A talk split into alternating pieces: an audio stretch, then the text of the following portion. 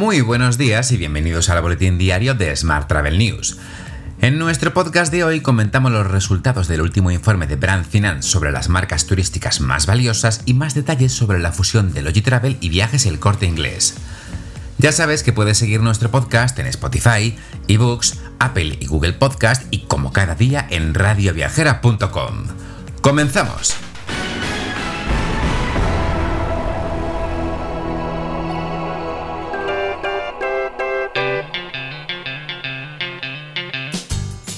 Según informa hoy 5 días, Viajes El Corte Inglés y Logitravel anunciarán su fusión el 1 de julio. El nuevo consejero delegado sería Jorge Schönenberger, hasta ahora socio de turismo de Deloitte. El preacuerdo suscrito por Logitravel y Viajes El Corte Inglés establece que Viajes El Corte Inglés controlará entre el 80 y el 85% de la nueva compañía. Cambiamos de asunto. Las pernoctaciones hoteleras se multiplican por 26 en mayo, aunque bajan un 53% en los cinco primeros meses del año. Solo en el mes de mayo, las pernoctaciones en los hoteles españoles superaron los 7,2 millones. Esto supone multiplicar por más de 26 las realizadas en el mismo mes de 2020, cuando, en pleno estado de alarma, solo se produjeron 271.000 pernoctaciones. Más temas. Las tres marcas españolas presentes en el ranking de Brand Finance NH Hotels, Meliá y Grupo Barceló resisten mejor a la crisis del COVID-19 que las marcas internacionales. En uno de los peores años de la historia para el sector hotelero, España es la nación que menor valor de marca pierde en su aportación al valor de marca al ranking Hoteles 2021 de Brand Finance. Por otra parte, y con un valor de 6.500 millones de euros, Hilton se mantiene en el primer puesto del ranking por cuarto año consecutivo. Puedes ver el informe completo en nuestra web. Más asuntos. Ipsos ha celebrado el webinar Opinión y Big Data para entender al turista internacional, donde junto a Tour España y Mabrian se han analizado los planes vacacionales de los cuatro principales países emisores de España, es decir, Alemania, Inglaterra, Francia e Italia, y también del turista español para los próximos meses. El 73% de los españoles afirmaría que este verano sus vacaciones las disfrutarán en España. Pero esto no se queda aquí. Cuando se les pregunta a los españoles el dinero que tienen pensado gastar durante su viaje, 7 de cada 10 españoles dicen que van a gastar más o igual que antes de la pandemia.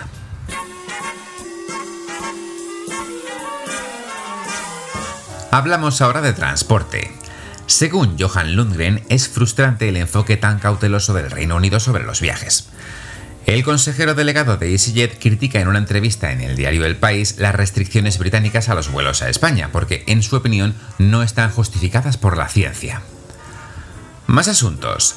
AENA lanza de la mano de Telefónica la plataforma de guiado para el interior del aeropuerto de Málaga. El servicio, que se podrá seguir en el aeropuerto de Málaga Costa del Sol mediante la aplicación de AENA y tanto en Android como en iOS, indicará los recorridos seleccionados tanto de forma visual como por voz. Por otra parte, Finnair reanuda sus rutas desde Madrid y Barcelona a Helsinki. La aerolínea retomará los vuelos entre Barcelona y la capital finlandesa el próximo 16 de agosto y el 2 de septiembre regresan las operaciones a Madrid.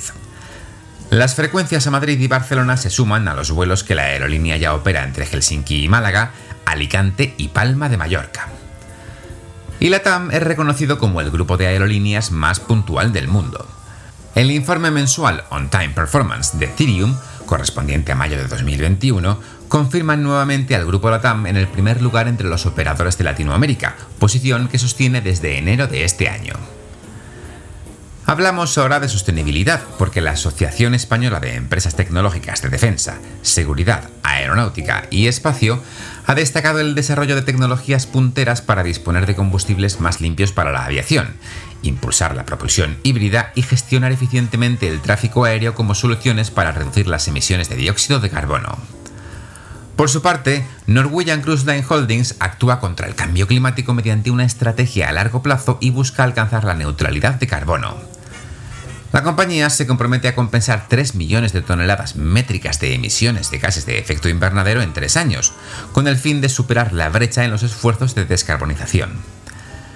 Esta estrategia para alcanzar la neutralidad de carbono se centra en la reducción de la intensidad del carbono, la inversión en tecnología y la aplicación de un programa de compensación de carbono.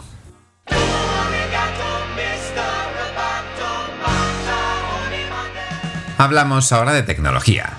Sismotour y Open Ideas firman un acuerdo estratégico para extender la tecnología de señalética turística inteligente.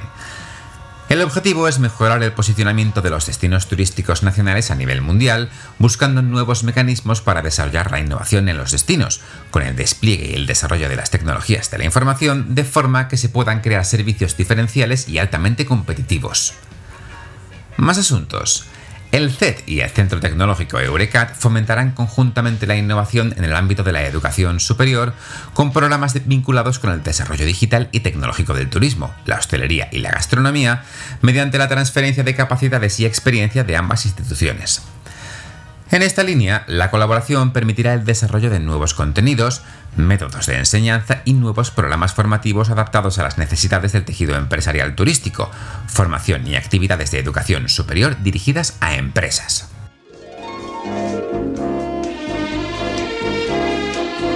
Hotel. Y terminamos hoy con la actualidad hotelera. Melia Hotels International certifica sus hoteles y oficinas como entornos laborales seguros y saludables.